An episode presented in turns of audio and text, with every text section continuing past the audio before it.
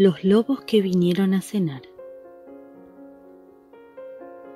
El viejo lobo y la ovejita estofado ya eran mejores amigos, pero los animales que vivían en el bosque estaban preocupados.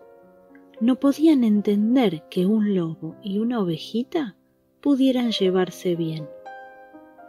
¿Son una oveja y un lobo? Juntos.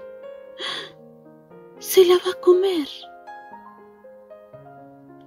Vamos a invitar a los conejos a jugar a casa, propuso un día el lobo. Sí, gritó estofado con alegría. Así que pasaron toda la mañana preparando magdalenas de zanahoria. Pero cuando el lobo abrió la puerta y dijo, Es hora de merendar, todos los conejos salieron corriendo. Cuidado, rápido, salten, es un lobo feroz. ¡Ah! El lobo se sentó en el escalón de la puerta.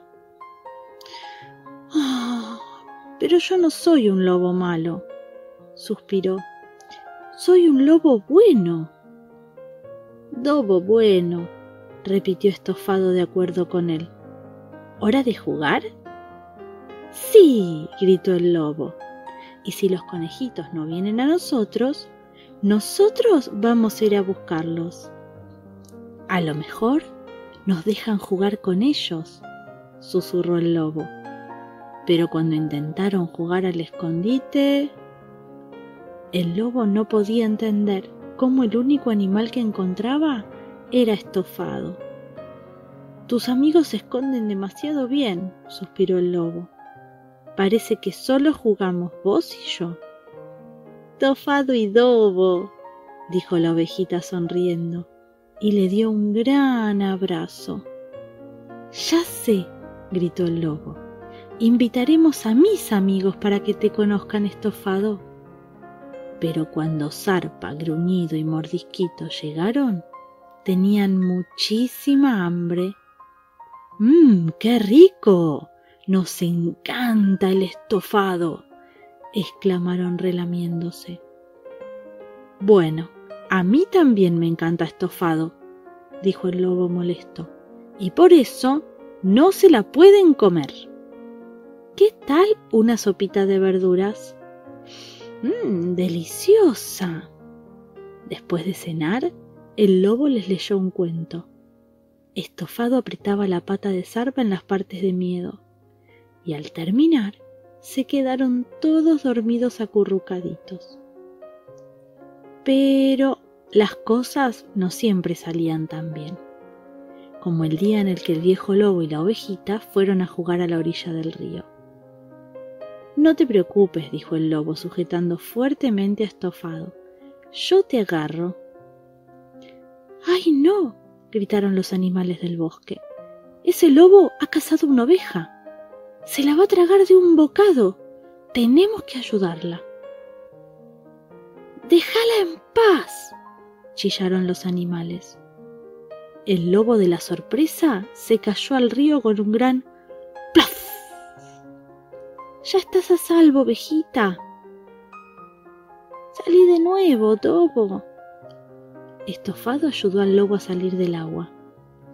Ya no más chapoteo, Dobo. No, no, no le dijo. Hora de merendar. El lobo suspiró y agarrando de la pata de estofado, volvió tristemente a casa. Pero cuando llegaron, Zarpa, Gruñido y Mordisquito los estaban esperando en la puerta. El lobo gritó, Les dije que no se pueden comer estofado. Ya lo sabemos, dijo Zarpa, pero, ¿podemos leer otro cuento? Y quedarnos a dormir, añadieron Gruñido y Mordisquito. El lobo sonrió y los dejó entrar. Y después de otra deliciosa sopa, algunos cuentos de risa y de acurrucarse bien, todos se quedaron dormidos enseguida. Bueno, todos menos los valientes animales del bosque que estaban reunidos afuera. Hay más lobos. Tenemos que salvar a la ovejita. Se la van a comer. Entraremos a toda velocidad cuando cuente hasta tres, dijo el zorro. A la una, a las dos y a las tres. Los animales del bosque se abalanzaron sobre ellos, pero...